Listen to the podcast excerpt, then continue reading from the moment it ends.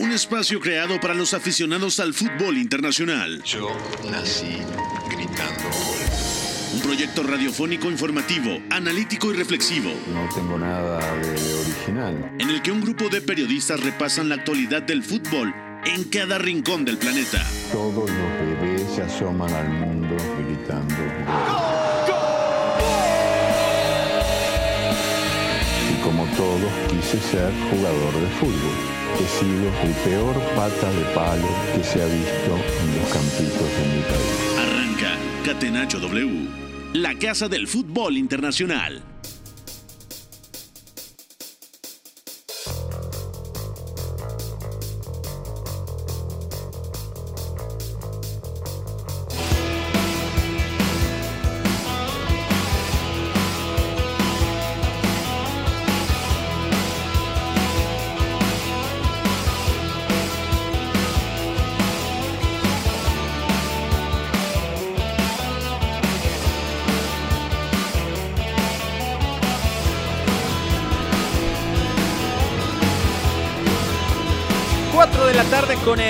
Y aquí arrancamos una edición más de Catenacho W en este miércoles 10 de mayo del eh, 2023.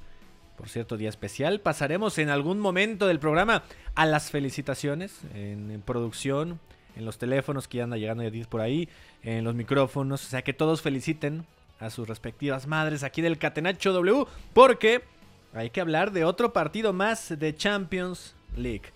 Un partido de Champions League que prometía en un inicio ser más espectacular. Inició de buena manera, es cierto, con errores que se aprovechan y, demás, los de bajones anímicos. Y después terminó resultando el partido que nos esperábamos muchos al enterarnos que venía un derby de la Madonina aquí en eh, estas instancias de la Champions League. Así que el Inter le pegó 2 por 0 al eh, Milan eh, como visitante e inclina mucho eh, las cosas de cara a la resolución de esta semifinal. No todo está dicho, pero sí se decanta hacia un eh, lado ya muy obvio en este segundo partido de semifinal de ida en la UEFA Champions League. Agradecemos en la producción a FOM, a Mario López en eh, los controles eh, de este espacio. Acá en los micrófonos, con el placer de siempre, los saluda Gustavo Millares a nombre de Pepe del Bosque, titular de este espacio. Y vámonos con nuestros compañeros. Oscar Mendoza, Informe Mendoza, ¿cómo estás? Todo bien, Gus, un saludo para ti, para todos los compañeros, la gente que nos escucha. Al final me quedo con la sensación de que el Milan nos quedó a deber. El Inter, bueno, una versión que supo hacer lo que tenía que hacer, sobre todo en el inicio del partido, muy arrollador, pero al final ya parece la serie muy decantada y ya lo estaremos platicando. Exactamente. Eduardo Zurita, ¿cómo estás? Buenas tardes, amigo, bienvenido. ¿Qué tal, Gustavo? ¿Qué tal, Oscar y todos los que nos escuchan? Pues muy bien, ¿eh? Grata sorpresa al partido. La verdad es que el trámite del encuentro me termina gustando porque a pesar de que esos 30 primeros minutos iniciales son catastróficos para el Milan, creo que poco a poco se intenta sumar al partido. Te diría que incluso en la mitad del segundo tiempo tiene un momento en el que domina y merecía un gol, pero vamos, creo que su plantilla y su banquillo son de muy poca, poca calidad para lograr remontar este tipo de encuentros que se te ponen en contra, ¿no? Entonces, ya andaremos en ello, pero pues pobre Milan, la verdad. Sí, de, de hecho, ¿no? No, no le salieron muchas cosas en este partido. Memo Navarro, ¿estás por ahí, amigo? Bienvenido, ¿cómo estás? Por acá estamos, amigo. Muchas eh, felicidades a todas las mamás en su día. Estamos muy contentos de estar por acá para analizar el eh, derby de la Madonina, que ya lo anticipábamos un poquito el día de ayer, eh, que el Inter, aunque no esté en su mejor momento, tiene piezas con más jerarquía que pueden resolver en este tipo de situaciones. En específico, eh, con esa dupla de ataque y también en el medio campo con Chalanoglu, con Varela, con el propio Miquitarian que se hace presente en el marcador. Yo creo eh, que ahí es donde se resuelve mucho el partido. Coincido con Zurita, el Milan no tiene una plantilla para, para responder eh, en una semifinal de Champions. Eh, pero al final de cuentas creo que sigue un poco abierta la eliminatoria y ya platicaremos por qué. Y ya acaba de llegar con nosotros Iñaki María. Estaba celebrando con su señora madre el día. No, no es cierto, porque resulta que es el primer domingo de, De mayo. de sí. mayo, el, día, de, el Sí. día de las Madres en España. Iñaki, ¿cómo estás? ¿Qué pasa? ¿Que por allí es hoyo? Que no me he enterado de Sí, eso, Gus. Iñaki. Ah, sí. 10 de mayo, sí. 10 de mayo es Ah, bueno. el día de la madre acá en México, sin importar qué día de la semana caiga, el 10 de mayo. Entonces, eh, felicidades o pésame, no sé muy bien lo que tengo que dar para vuestras progenitoras. Yo en mi caso ya, como decía Gus, lo, lo hice el pasado domingo. Y creo que tenemos que felicitar también a la afición Nera Churra porque no nos creíamos tanto a este equipo y yo hoy he visto un vendaval absoluto en la primera parte. Resultado corto, creo que la mala noticia para ellos es que Sí. dejan vivo a- al Milan, que no deja de ser un equipo que tiene eh, nivel para, yo creo, dar la vuelta a, a esto en la vuelta, valga la redundancia, pero bueno, sin Rafael Leao ni siquiera en la convocatoria, dentro de seis días, yo creo que van a tener que cambiar mucho las cosas. Sí, exactamente, ¿no? Eh, tendrán que transformar muchas situaciones y esperar si por ahí Rafael Leao está bien, que puede ser de las, eh, digamos, condiciones que pueden cambiar el dinamismo y volver más desequilibrante el ataque del Milan. Vamos a empezar eh, de lleno este catenacho con eh, la pregunta del día. La pregunta del día. Non potevo farlo venire dagli Stati Uniti senza farlo giocare. Catenacho W. ¿Con quién se quedan como su jugador eh, favorito, el que consideren más determinante después de estos primeros 90 minutos en el derby de la Madonina? Oscar Mendoza, te toca ahora la fácil. Yo voy con Edin Seco. Para mí la exhibición del bosnio fue brutal porque además demuestra que a sus 37 años todavía tiene agilidad, además tiene ese ímpetu para ganarle la marca a los centrales como lo hace en su gol que además es una definición brutal. Es cierto que se equivoca eh, Calabria en el marcaje, pero al, al final es una volea y que además con su pierna menos hábil. Sí, 37 años. Nuestro productor tiene creo que 42 y ya no se puede mover. O sea, Exacto. para hacer la, la comparación más precisa. Memo Navarro, ¿tú con quién vas? Porque creo que ya te ganaron a tu favorito. No, no, la verdad es que yo me mantengo como ayer en la línea Ah, defensiva y tengo que elegir a Alessandro Bastoni Cavaliere eh, porque me parece que hace un partido imperial en todos los sentidos. Diría incluso, con el perdón de la audiencia, en el Día de las Madres, pues su partido, su actuación Eh, no eh, tuvo... Eh, eh. Eh, eh, sí, sí, sí, sí, sí, sí, sí, no Sí, es- tuvo eso que, que todos están, están pensando, pero la verdad Yo no es que estoy creo pensando que, nada, yo no me enteré. que, que dominó en todas las eh, facetas del juego. Creo que incluso va ganando tanta confianza eh, en sus duelos defensivos y en eh, ciertas tareas que hace eh, sin balón contra los delanteros, contra Giroud cuando caía a su zona, que empieza a conducir y a tirar pases eh, que si bien sabemos que son su fuerte, eh, creo que le imprime otro nivel que lo dejan como uno de los mejores del encuentro. Y siempre con esa salida tan fácil que tiene con el carrilero izquierdo, con Federico Di Marco, creo que termina asentándose como alguien vital tanto para mantener la portería en cero como para poder mantener cierta progresión y seguir causando peligro. Venga, Eduardo Zurita, ¿tú con quién te quedas como tu jugador determinante del día? Pues mira, para seguir construyendo el, el caminito por la banda izquierda del Inter, yo me voy a quedar justamente con Federico Di Marco. Eh, creo que, que es un partido muy, muy, muy redondo de justamente esos tres nombres que ya hemos mencionado. Y Marco, a ver, eh, yo creo que es de los mejores laterales carrileros, diagonal carrileros que hemos visto en la temporada en general Ujú. en Europa, ¿no? Creo que es su temporada de maduración, creo que estaba llegando muy bien a, a esos trazos en largo que le estaban mandando en ese vendaval de los primeros minutos y aparte tiene una sensibilidad para mandar el servicio que, que impresiona, ¿no? Y luego teniendo ahí a, a Checo, a, a Lautaro, creo que siempre tienen a alguien que recibirlos. Entonces, bueno, me pareció que, que por la banda izquierda fue el que estaba desordenando todo lo del Milan en esos primeros 30 minutos del partido.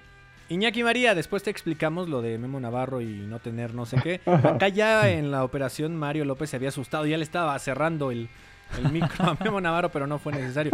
Iñaki María, ¿tú con quién vas? Mm, Pues con Chalanoglu, yo creo que a mí me sigue pareciendo el mediocentro ideal para el Inter y eso que Brozovic se ha empeñado en la segunda parte en hacerme dudar por su buena gestión de las posesiones, pero a mí desde que está el turco en esa demarcación me parece que el Inter tiene un jugador un poquito más agresivo para robar y correr, un lanzador de transiciones. Ha dado la asistencia también en el 1-0 de Edin Checo. Una jugada rara porque le marca Calabria y no le marca demasiado bien. Hizo un partidazo contra Cuarasgelia en la vuelta de cuartos, pero hoy el capitán y lateral derecho del Milan ha salido señalado, no solo por esa acción. Así que yo me voy con, con Shalanoglu, que incluso ha tenido un zapatazo al palo que ha podido poner el 0-3 en el minuto 15. Me fueron ganando poco a poco las opciones. Me quedaré con Henry Mkhitaryan, el eh, de Armenia, también 34 años. A ver, eh, cuestión eh, atípica, ¿no? Que marquen dos jugadores de ya que rebasen 34, 37 años en el caso de, de Checo y creo que Mkhitaryan. Nunca pensamos que a estas alturas de su carrera o ya viendo a mediano plazo hace unos años que en 2023 íbamos a estar hablando de Mkhitaryan como una figura en una instancia de estas en Champions League, ¿no? En ese protagonismo y creo que sí ha sacado esa experiencia y ese paso por otros equipos, digamos eh, top, bah, por lo menos cercano a la élite, el caso de la Roma, el caso de Del Arsenal, en algún momento el Manchester United y me quedo ahí con Henry Mkhitaryan, además de, del gol, creo que a gran apoyo a Shalanoglu, ¿no? Y la salida que puede estar eh, dando. Vámonos eh, a meter de lleno con este partido. El análisis del 2 por 0 del Inter como visitante al Milan. UEFA Champions League. La casa del fútbol internacional. Catenacho W. Aquí viene el Inter otra vez dentro del área el tiro. Gol, gol, gol, gol, gol, gol, gol, gol. ¡Ah, qué espacio se abrió! ¡Qué avenida! Para que aparezca Miquitarián y pone el segundo en la frente en una jugada que se elabora por la izquierda. Viene el centro de Di Marco que ya viendo de reojo a Miquitarián y entra solo por su casa y bate al arquero Miñón y de esta forma el Inter se impone 2 por 0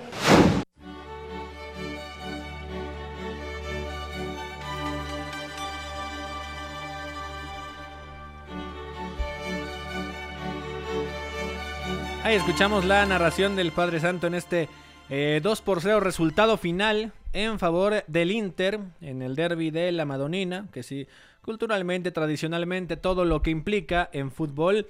Inter fue muy superior e incluso se quedó cortito en este resultado. Edin Checo al minuto 8 con asistencia de Hakan Shalanoglu y el tema de Henry Mkhitaryan tres minutos después con eh, la asistencia de Di Marco y ya decía el Padre Santo, ¿no? Mañana no pudo hacer nada para uh -huh. poder eh, sacar este balón que me parece que en uno de los tantos, el segundo, eh, se vence un poco, ¿no? Eh, termina por recostarse, si se hubiera aguantado un poco más, la pelota era atrapable, pero es fácil decirlo, en un mano a mano de este tipo. Y era un, un penalti en, en movimiento. Sí, sí es complicado, uh -huh. ¿no? El portero se siente vencido en muchos momentos, se siente derrotado y tiende a querer adivinar para poder hacer algo eh, más. ¿Cómo viviste, Iñaki María, este partido de semifinal donde el Inter, yo creo que tiene el sabor de que se pudo haber ido con una ventaja más grande?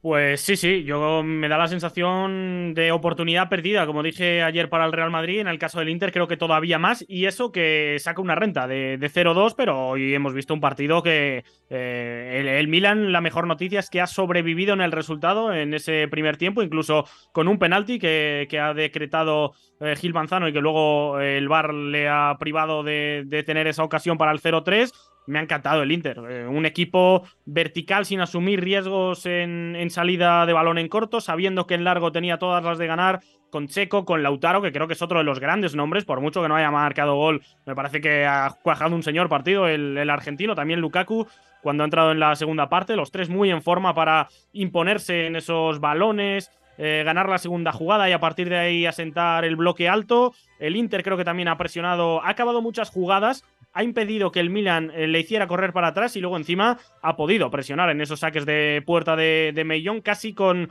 eh, y sin el casi vigilancias individuales, los carrileros saltando lejos a por los laterales. Al Milan solo le quedaba lanzar en largo sobre Giroud, tampoco ha ganado ahí porque han estado sobrios los centrales del equipo de, de Inzaghi, así que yo creo que es de sobresaliente, sin ningún pero, la primera parte del Inter. Y bueno, pues en la segunda diría que han igualado un poco las cosas, ha reducido la sangría al equipo de Pioli, ha tenido una Tonali, que yo diría que es el mejor nombre del Milan, eh, con un disparo al palo, pero eh, en general creo que eh, el Inter ha demostrado que en este tipo de partidos la calidad individual y el pozo competitivo eh, marcan una gran diferencia. Más tarde hablaremos eh, a lo mejor de los que se pudieran salvar, ¿no? De este Milan. Tonali sin duda es uno de ellos. Pero Eduardo Zurita, ¿dónde crees que estuvo la clave más importante para que este Inter despegara así? Sé que el primer gol es jugada a balón parado, que puede ser un tanto circunstancial, que hay error, que hay buena definición, que era imparable para mañana.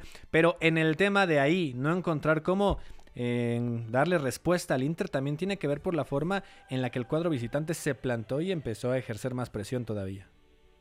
Sí, de acuerdo. Eh, a ver, lo que mueve el partido son los goles, ¿no? Y, cómo caen. Eh, dos goles rapidísimos en 10 minutos, a cualquier equipo lo desestabiliza.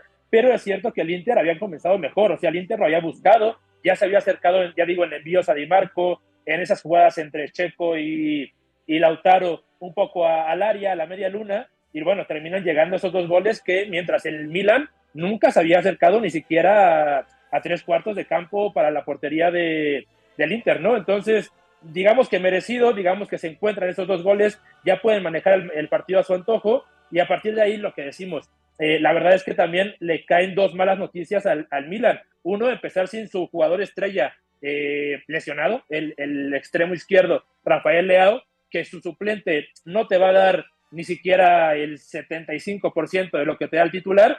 Y luego eh, tu media punta eh, titular, que incluso yo mencionaba ayer como una clave, sobre todo en temas de presión a esos centrales que manejan muy bien la pelota del Inter, también se termina lesionando a los primeros minutos. Entonces, eh, el, plan tiene que cambiar, el, banquillo no da para mucho más, los que entran en el segundo tiempo, creo que mm, por más que intenten jugar bien, por más que intenten darle algo al equipo, se quedan cortos para una instancia así. Entonces, bueno, creo que es un, es un tema más de, plantilla corta, de, equipo que no llega con muchas variables para hacer algo si el, si el, si el encuentro se le pone en contra. Y bueno, a partir de ahí, eh, el Inter, como dice Iñaki, yo creo que también muy bien. Por ahí un nombre que yo tenía como segundo y no quiero dejar de mencionar para la estrella del día, digamos que en el segundo tiempo hay un momento en el que el Milan da un paso adelante, justamente cuando aparece Tonali, creo que empiezan a querer presionar, a, por ganas llegar un poco más adelante, y Onana, a ver, Onana como mm, destrabador de presiones, como esa figura que le puedes dar el balón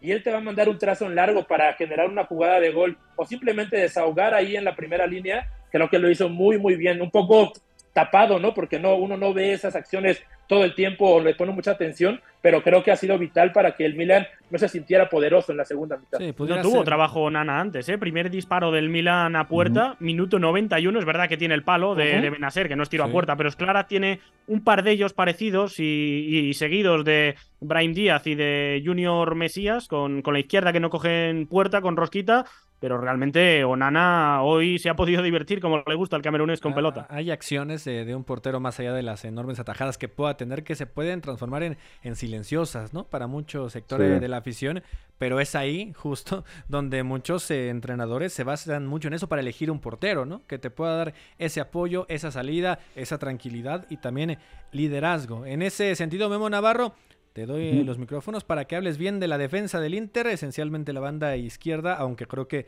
los cinco se comportaron muy bien, agregando ahí el tema de Onana. Sí, en general eh, me parece un partido redondo de los cinco, más de Acherbi y de Bastoni, que son los que mantienen a raya a Olivier Giroud en casi todo momento. Mateo Darmian, eh, con algunas limitaciones, sabemos que por lo mismo eh, no se orienta tanto la, salida de balón hacia el costado derecho, pero de todos modos, como ese futbolista versátil, como ese elemento que puedes cambiar de posición, pues siempre es muy útil. De hecho, eh, en los últimos minutos, ya que entra Stefan de Brig y sale Di Marco, eh, Mateo Darmian, el ex Manchester United, es el que termina dejando su posición como central exterior para irse como carrilero izquierdo. Creo que en general es un buen partido, también eh, con la pelota y resaltar mucho lo de Onana. Me parece importantísimo lo que comenta Zurita, porque muchas veces eh, en este tipo de partidos se valora un portero por lo que hace ya con su equipo hundido en su propia área, eh, si saca alguna gran atajada con buenos reflejos, bueno, ahí es donde eh, termina teniendo todo el reflector. Pero los mejores porteros, los más proactivos y los que te ayudan en este tipo de, momentos es o son los que no te permiten estar hundido, los que con, esa, eh, con esos pases para liberar la presión te permiten volver a ganar oxígeno, que en vez de jugar en 20, 30 metros juegues en 50 o 60, aunque permanezcas en un bloque medio, pero que tengas opciones de salir. Eh, y Onana creo que demostró muy bien por qué el Inter no sufrió tanto, o por lo menos no en lapsos tan grandes.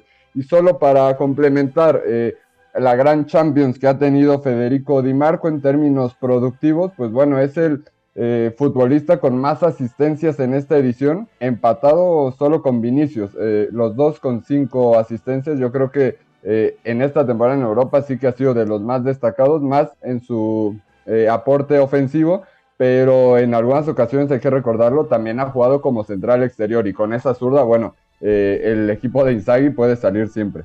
Oscar Mendoza en el medio campo. Es difícil que a lo mejor para el Milan, o al menos entre equipos italianos, hablando del calcio, en este caso este tipo de enfrentamientos, logren eh, pasarles por encima en el medio sector, porque Tonali es un grandísimo jugador. ¿Dónde crees que estuvo la base del medio campo del Inter? ¿Algún jugador en específico que te haya enamorado, que haya sido tu crush? Uh. Pues los tres, yo diría, sobre todo el tema de Sharanoglu, yo creo que también hay que resaltarlo porque no olvidemos la gran campaña que ha tenido jugando como pivote.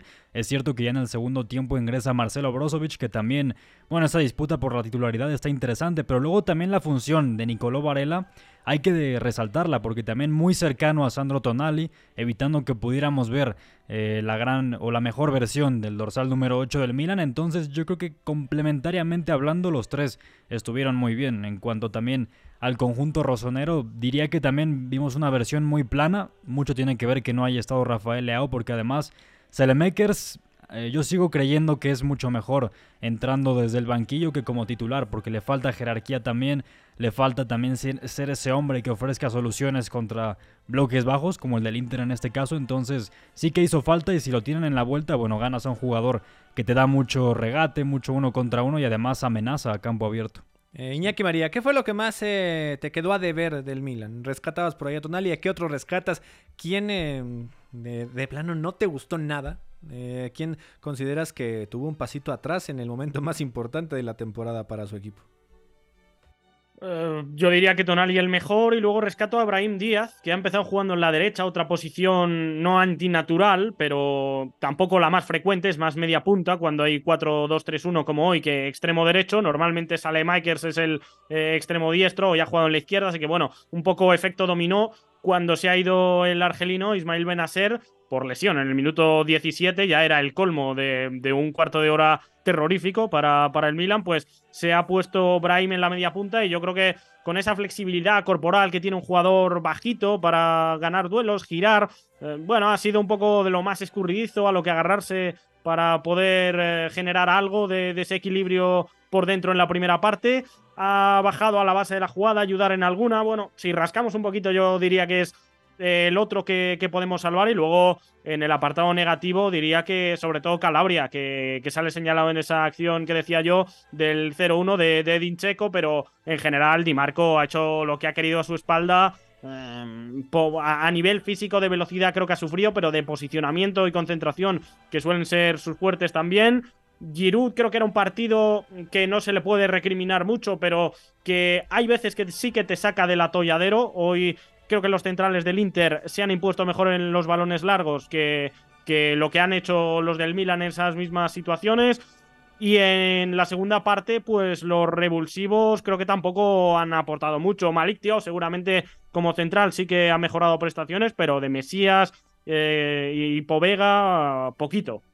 Antes de ir a la pausa y no tan extensos, Zurita y Memo en ese orden. En el ataque, creo que se notó dos maneras diferentes en que jugadores de este tipo como Lautaro Martínez y Edin Checo te pueden ir aportando, ¿no? Y dieron cátedra en muchos momentos de cómo saber moverse de espaldas o también al momento de ya generar el movimiento para buscar la, la espalda del rival. Es decir, Lautaro Martínez sabemos que viene con muy buena racha y el tema de Edin Checo se hizo presente con un gran remate. Sí, eh, la verdad me gustó que también Iñaki mencionara el tema de Lautaro desde el principio, porque creo que más allá de esos goles que se consiguen en los primeros 30 minutos, que son otro partido completamente, cuando ya el Milan se suma al partido, creo que el mejor es Lautaro, o sea, tiene ahí momentos de descarga, momentos de giros, momentos de caer a banda, hacer desmarque tanto de apoyo como de ruptura, que, que es de un jugador súper concentrado, que está en buen momento, tanto con balón como inteligente sin él. Entonces, bueno, yo creo que eh, a Lautaro le pudo haber caído ahí un gol y era la figura del partido fácilmente. Eh, por otro lado, a mí mencionar que me sorprendía que un conjunto como el Inter hubiera olvidado tan fácilmente en algún tramo de la temporada eh, sus mecanismos para el gol, ¿no? Esa, esa pareja tan complementaria que tiene, el uso de sus carrileros, cuando parecía que no le anotaba a nadie, era sorprendente porque llevan tres años jugando así. Bueno, creo que cuando están en el día lo demuestran, se conocen a la perfección y conocen las bondades y los defectos de su sistema como nadie. Entonces, eh, chapó para ellos en este momento. Memo. Sí, y es que en momentos eh, de presión, eh, estos dos delanteros, eh, la verdad es que dan mucho desahogo, son esos eh, delanteros target que, que, se les suele llamar, en el que puedes buscarlos y ellos van a pelear, van a jugar de espaldas y pueden hacer que su equipo juegue un poco más de cara o asociarse entre ellos para, siendo muy autosuficientes, generarse algo de peligro. Yo creo que son los principales responsables también de que el Inter pudiera seguir amenazando un poquito y también hay que decir que, bueno, tienen muchísima experiencia. Para Edin Checo no es su primera semifinal de Champions, llegó ya con la Roma, algo que, que muchos se olvidaban. Y Lautaro, bueno, viene de jugar eh, como titular una Copa del Mundo, tampoco es, es tema menor. Yo creo que sí se nota ante centrales como Tomori, como Jair, eh, en, ese, en esa acción en concreto contra Calabria, que, bueno, la experiencia y obviamente la calidad es la que sale avante. Pausa en este Catenacho W, regresamos pronto. El triunfo debe ser también la consecuencia de una superioridad moral, no solamente futbolística. Si en el triunfo no están implícitos los recursos, si los recursos nos dan igual, estaríamos dándole a la sociedad un mensaje terrible. Somos la resistencia. Catenacho W, la casa del fútbol internacional. Que para mí es el fútbol.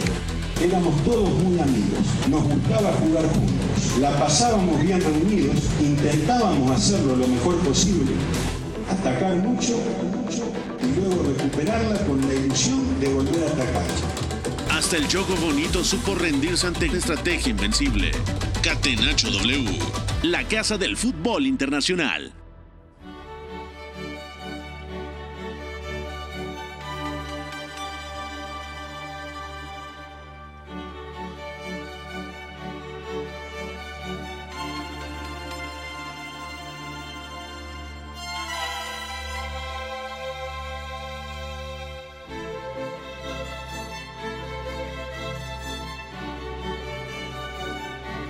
De la tarde con 31 minutos de vuelta en este Catenacho W del 10 de mayo y por ende tengo que dar eh, ligeros segundos a cada uno. Memo Navarro, tu respectiva felicitación por el 10 de mayo. Sí, una felicitación muy grande a mi mamá, Magdalena, que mm, bueno, si no hubiera sido por ella, además de que no estaría en este mundo, probablemente tampoco estaría en Catenacho porque me inculcó desde muy pequeño. Oh el amor y la pasión por el fútbol, tengo esa suerte de, tener una mamá que, que, sea apasionada por, por este deporte, eh, que dicho sea de paso ya está lista porque le va al Santos y al rato eh, los guerreros juegan los cuartos de final. Partido que no se va a perder Iñaki María. Contra Rayos. Sí, seguramente. Y bueno, entonces mandarle eh, una felicitación, un abrazo. Tampoco se pierde Catenacho W esté o no esté yo. Así que bueno, un beso y un abrazo. Venga, Oscar Mendoza, eh, tu turno. Sí, bueno, yo felicito a mi mamá, eh, Dubina, un beso y un abrazo muy grande. También siempre nos escucha y además también muy aficionada al fútbol. Bueno, yo la hice aficionada a ella, ahí sí, más bien. Entonces, le va al Barça. ¿A qué equipo le va? Al Barcelona, por supuesto. También a un poquito al Manchester City y también a los Pumas. Uh. Entonces, un beso para ella. Venga, venga, Eduardo Zurita. ¿Está por ahí? ¿Todavía no llega a Zurita? Eso que no, quieras no, ya se fue a... creo. Ya se fue a celebrar el Día de las Madres. ya, no, ya, nos dejó votar el programa. él, ya, él ya está brindando con su mamá. Iñaki María, sé que para ti no es hoy, pero puedes grabar tu felicitación así frente a la compu allá en Segovia. Ya pasó el domingo, ¿no? Sí, yo la verdad que en relación amor-odio más odio que amor en lo que a fútbol se refiere, porque este catenacho se graba de 12 a 1 de la mañana, Oh, sí. ya duerme en la habitación de al lado o intenta dormir en la habitación Grita, de, de grita al el lado, saludo. así que no, no, no os tiene alta estima, igual me está oyendo y luego por otra parte eh, esto de aficionada al fútbol yo creo que cada vez menos, cada vez lo odia más porque de vez en cuando nos toca acaparar la tele o tener como tema de conversación el balompié. Bueno, en lo que Bueno, Zurita- yo también- Ajá. A ver, dale, dale. Sí, que yo también odiaría el fútbol si veo que mi hijo se para a las 4 de la mañana a ver Copa Africana o algo así, ¿no? O, o la sub-14, ¿no? Bueno, bueno, eso sí se vale, eso sí se vale. bueno, mientras ahorita parece que dé señales ahí de existencia eh, en la conexión, también felicidades a mi, a mi madre, eh, Leti Recendis Álvarez. Fuerte abrazo, muchas felicidades. Te amo, mamá. Y también de la mamá de Fo, eh, con todo el cariño, felicitaciones. Y de Mario López, también un abrazote. Zurita, última llamada para felicitaciones. ¿Estás por ahí? No, no parece, ¿verdad? Ya al No. final, en la despedida, le damos ahí eh, turno. Oscar Le van Mendoza. a desheredar. Eh, puede ser, puede ser, si es preocupante. Oscar Mendoza, ya tu porcentaje para cerrar el tema de Inter Milan, o así se va a jugar en la vuelta, ¿cuánto le das? Mm. Sé que está disparejo. ¿no? 65 Inter, 35 Milan. Yo me voy a quedar con eso. Si está Leao, Si es- un poco, un poco más. Sí, ahí, ahí, ahí podemos ir todos, ¿no? Pero a ver, si está eh, Leao, lo voy a dejar yo en el 65-35, y si Mm. no, yo creo que yo sí me voy el, el 75-25, ¿eh? Si no Uh. está Rafael Leao, lo veo complicado. Eh, Memo Navarro, ¿tú cómo vas en ese porcentaje? Yo pondría un 70-30, eh, también porque veo complicado que el Inter eh, no marque gol. Sí tuvo una, una racha en donde eh, a inicios de año, bueno, entre febrero y marzo, donde eh, encadenó partidos eh, donde no se le daba el gol, pero a partir de eso eh, los dos delanteros y además los revulsivos que también tienen eh, bastante calidad, como Lukaku y Correa, cualquiera puede resolver en cualquier momento, así que yo creo que el Inter va eh, a meter por lo menos uno y se le va a complicar mucho a un Milan que de pronto le falta calidad de ideas. Iñaki María, eh, tú siempre puedes ser muy extremista, ¿no? A veces. ¿Vas a decir 90-10? No, el de Memo yo creo que está bien. Por ahí lo, lo subo un poco. 72-38 para que sea un poco más Eso difícil. está mal, 28, ¿no? ¿no? Sí, para que sea más difícil el, el cálculo. Bueno, mm, lo dicho, yo creo que el Inter es experto en manejar ventajas, además. Eh, lo que decía Memo, es complicado que no te generen algo eh, con un bloque medio-bajo en transición, saliendo en largo, contra el Barça sin ir más lejos. Se meten en octavos porque eh, pueden jugar con los tiempos, con el resultado y con la desesperación del rival. Creo que va a volver Leao. Otra cosa es cómo, cómo vuelva, porque un tema muscular eh, en seis días eh, no, no se resuelve así como así. Sí, ¿no? y, y también, Memo, eh, pensar que pueda eh, estar listo físicamente, entre comillas, y meterlo Sí. de arranque, puede hasta salir contraproducente, ¿no? Por, por tratar de, de aferrarse a un cambio en el ataque, sobre todo que faltó pegada. Sí, puede, eh, puede ser riesgoso, aunque bueno, el Milan ya no se juega demasiado en la Serie A, es el, el partido de la temporada. Si ya pudo trabajar diferenciado, eh, bueno, yo le veo algunas posibilidades de que, de que aparezca en la vuelta más allá de que eh, las lesiones musculares. Eh, son de cuidado porque como dice Iñaki no sanan a menos que te llames Luka Modric que, que se las arregló para, para estar listo. Pero sí que sería muy importante para Pioli tenerlo porque por sí mismo es un jugador que te da amenaza, eh, que te da mucha insistencia por esa banda, que te genera eh, lo equivalente, podríamos decir, de Vinicius en el Real Madrid, ese es Rafael Leao en el, en el Milan y si no lo tienes, eh, bueno, e- es, muy complicado. De hecho, hoy uno de los cambios es meter a Origi y meterlo por la banda y en sus primeras dos acciones creo que replica un poco el desborde del portugués. Sí, lo hizo bien, no lo, hace bien. nada mal. Sí, sí, pero bueno, esa última acción ya en el, en el pase y luego en el disparo mm, no, no es eh, el mismo talento el que poseen ambos, así que bueno, ojalá tenerlo para, eh, para que también se ponga buena la Sí, eliminatoria. ponerle sabor, ¿no? Ponerle un poquito más de Sí. explosividad, si es que está al 100, si no, eh, ¿para qué intentarlo? No muy decantado esto ya para el Inter. Vámonos con previa de lo que viene mañana, la Europa League. UEFA Europa League. La casa del fútbol internacional. Acércate Nacho W.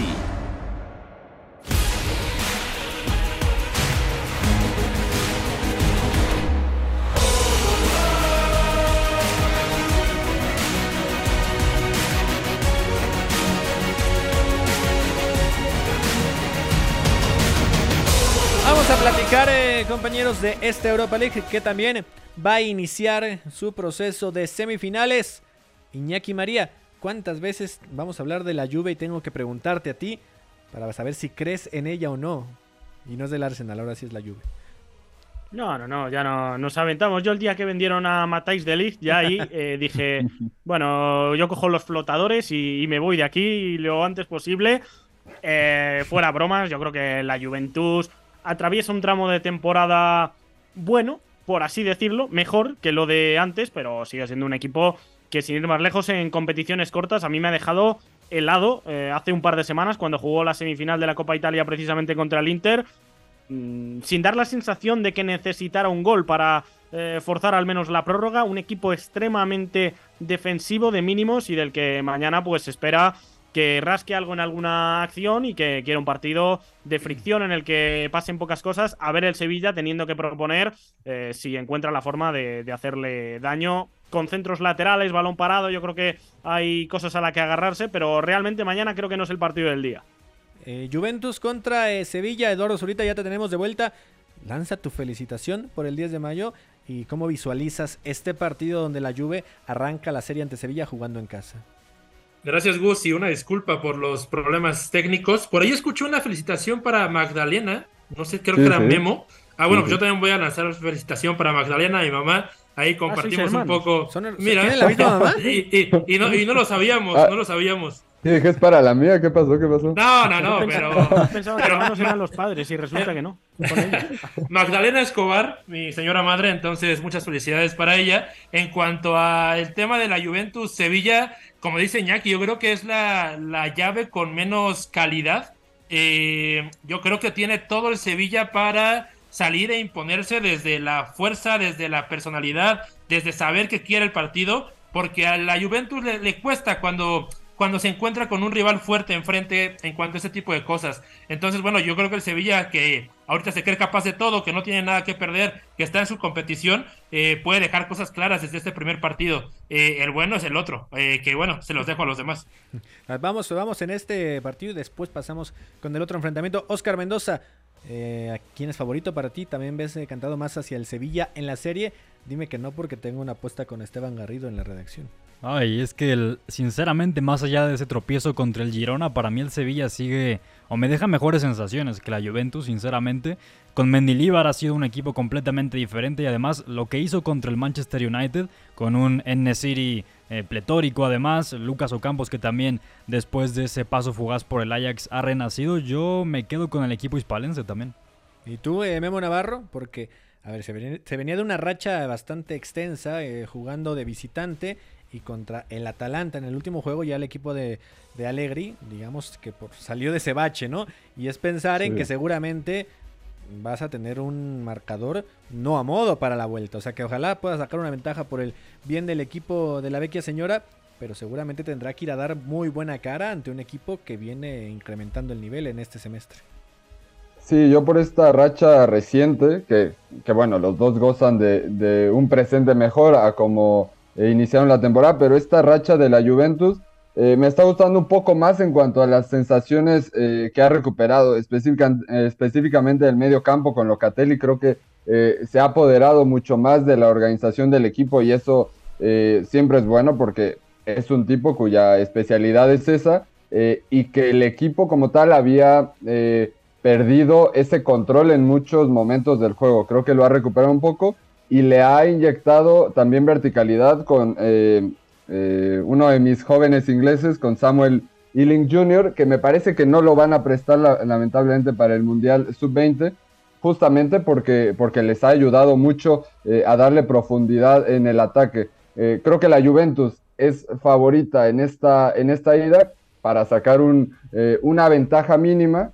tampoco es tan sencillo poder eh, meterle tantos goles a un Sevilla eh, con, tanto orden, pero en la vuelta yo sí veo eh, más complicaciones porque pues ya lo vimos cuando el Sánchez Pizjuán recibió al Manchester United, cómo se volcó la afición totalmente y creo que ahí ya la balanza se puede ir hacia, hacia el conjunto español, pero por lo menos en la ida yo sí veo con más protagonismo y con más peligro por parte del equipo italiano.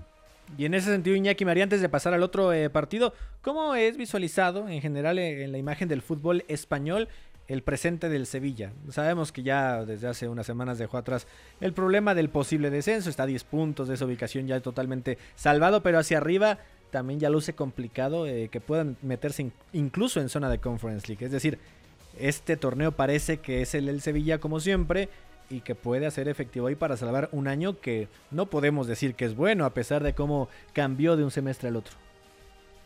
Sí, yo creo que es bueno el ciclo Mendilibar, pero en general la temporada es muy mala. Creo que también es bueno el mercado de fichajes de invierno y a partir de ahí el equipo crece, pero es tétrico el de verano. La mitad de los que llegaron, de hecho, ya ni siquiera están y los que eh, sí que siguen en la plantilla no tienen casi peso.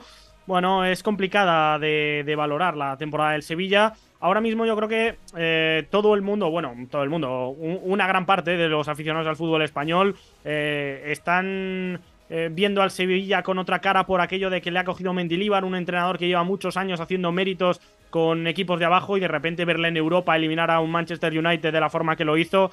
Yo creo que hay forma de, simpatizar con un técnico muy del pueblo, por así decirlo, pero realmente para el Sevilla esto va a ser más que un partido porque real, no, debería estar obligado a ganar a la Juventus, pero por lo que tú decías, por la temporada, por los ingresos, por lo que puede hipotecar eh, la inversión y el proyecto a, medio plazo, creo que esta oportunidad de meterse en Champions vía Europa League es... Eh, bastante interesante, por así decirlo. Eduardo Zurita, la pelotita regresó a ti en esta pared para que hables de Roma Leverkusen, el que creo que es el partido eh, que queremos ver la mayoría.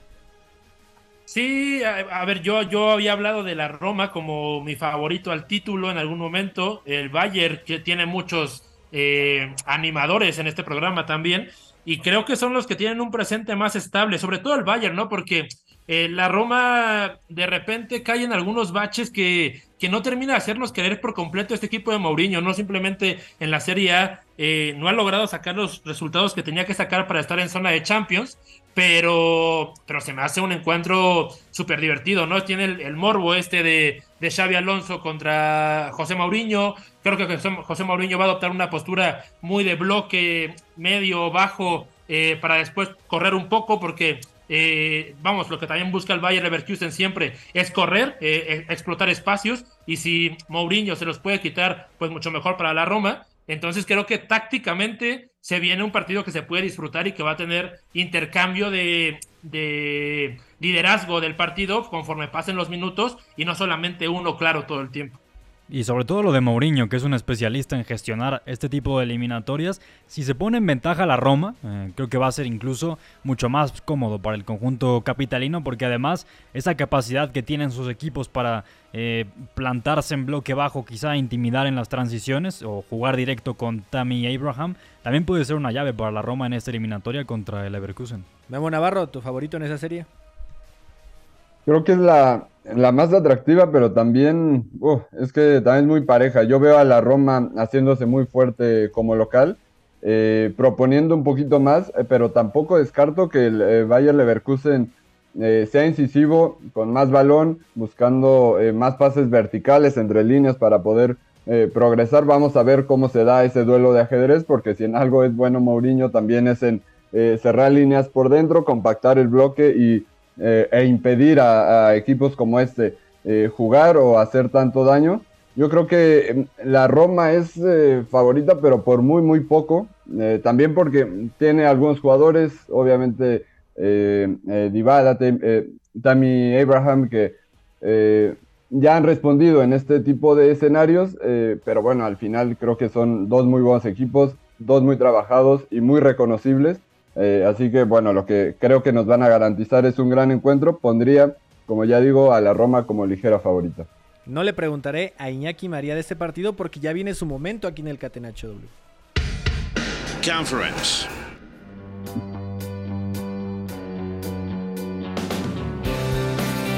Iñaki María, los micrófonos son tuyos. Cuestión de minuto y medio, ¿eh? porque tenemos que despedir antes. Bueno, más de lo que me dejó, yo creo, el profesor González la última vez hablar eh, a posteriori de lo que había pasado. Dos partidos, mañana, Fiorentina-Basilea, West Ham AZ Alkmaar. turno unificado, ya no está esto de primer turno para picotear y paladear alguno de estos partidos, ahora ya los cuatro a la vez, como no le gusta a Millares que los aglutinen. La Fiorentina y el West Ham yo creo que como grandes favoritos de las eliminatorias, los dos de hecho juegan en casa, pero bueno, oportunidad para el Basilea de levantar lo que ha sido una temporada extraña porque llegan por primera vez a semifinales de una competición europea después de mucho tiempo, pero sin embargo en liga pues han acabado más cerca eh, a nivel de puntos del descenso que, de luchar con el Young Boys por el título.